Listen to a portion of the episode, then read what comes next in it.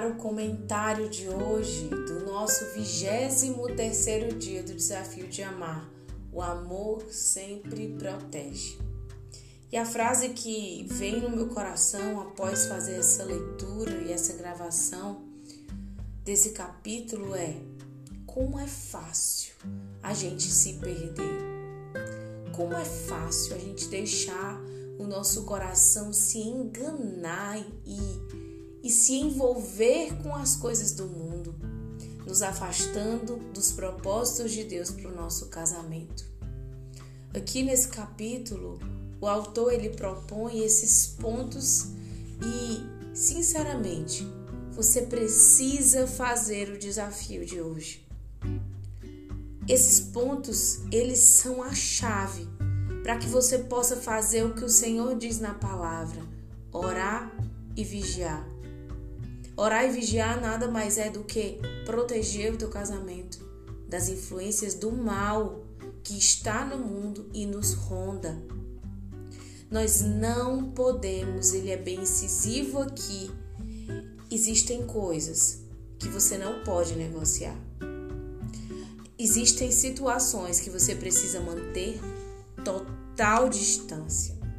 Existem pessoas Existem ambientes, existem filmes, novelas que você simplesmente precisa abolir da tua vida.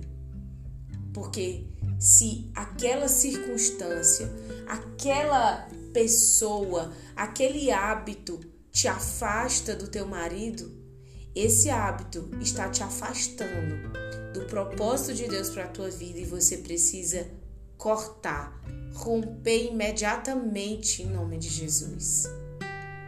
Quantas e quantas mulheres eu conheço vivem até um bom casamento, mas às vezes não se sente valorizada pelo marido, não se sente amada como gostaria, espera coisas do marido que até mesmo às vezes ele nem pode dar, como eu sempre falo aqui, quem pode suprir é o Senhor. E vão buscar em amizades do passado, em pessoas do seu passado, refúgio, aproximação para suprir as suas carências emocionais. Eu conheço muitas situações que quase acabaram de forma trágica. Eu quero que você se coloque numa posição de reflexão nesse desafio de hoje. Eu quero que você pense nesse todos esses aspectos citados. Quais são as influências prejudiciais? Quais são os relacionamentos que você tem que não são saudáveis? As influências daninhas, a tentação sexual, a vergonha, os parasitas, o seu papel de esposa, eu quero que você reflita e faça esse desafio no espírito de oração. Porque aonde nós abrimos brechas, é o próprio inimigo ali. E você precisa viver uma vida de plenitude e comunhão com o Senhor. Para isso, você vai precisar dizer não para algo que é que você precisa tirar da tua vida que você sabe, no fundo você já sabe que aquilo dali não é bom para o teu casamento. Não é bom para a tua vida. Ah, Tatiana, eu passo muito, muito tempo assistindo seriado. Corta. Todo vício tenta preencher um buraco que só Deus pode preencher tudo que você gasta tempo demais é uma tentativa de preencher algo que você só pode encher em Deus.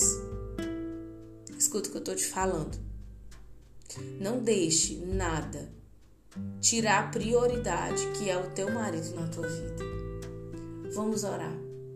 Senhor Deus, nessa hora, Jesus, nós chegamos até aqui nesse desafio, Pai, e hoje nós precisamos ser corajosas. Corajosas para tomarmos decisões, Senhor.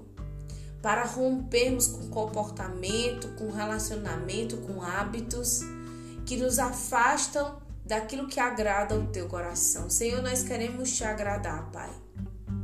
E eu quero declarar, Senhor Jesus, que o teu Espírito Santo está sobre nós agora, Senhor. O teu Espírito Santo vem sobre cada mulher que está ouvindo esse áudio. Sobre você que está ouvindo esse áudio agora, eu declaro que o Espírito Santo vai trazer à luz aquilo que precisa sair da tua vida. E quando aquilo que precisa sair da tua vida sair de fato, o teu marido vai voltar para o lugar dele, que é ao teu lado. Se o teu marido está distante, pode ser que exista algo ocupando o lugar dele já no teu coração. Pode ser um filho, pode ser um vício, um hábito, um hábito bom, um hábito que é bom, mas que virou um vício e, tá, e se transformou num Deus para você. O Senhor quer trazer de volta o teu marido para o teu lado, mas para isso você vai precisar decidir o que que sai hoje da tua vida. Senhor, eu te peço, Pai, que o teu Espírito Santo venha agora, Senhor, e venha tirar, arrancar, Senhor Jesus, da vida dessa mulher tudo aquilo que não te pertence, Senhor, tudo aquilo que afasta ela do seu marido, que afasta ela do seu propósito, Senhor, que a mantém infiel, que a mantém encarcerada, Senhor Jesus, que caia por terra toda mentira, toda idolatria, toda falsa sensação de ser amada por homens e pessoas que de fato estão ali apenas para falar palavras doces e bonitas, Senhor. Eu declaro em nome de Jesus que o Senhor te liberta agora para viver um novo tempo no teu casamento. Que a graça e a paz de Deus estejam em você e que Ele seja o único Senhor a quem você adora. Que Ele seja o teu único guia. É isso que eu te peço, Pai. Abençoa essa família. Em nome de Jesus. Amém.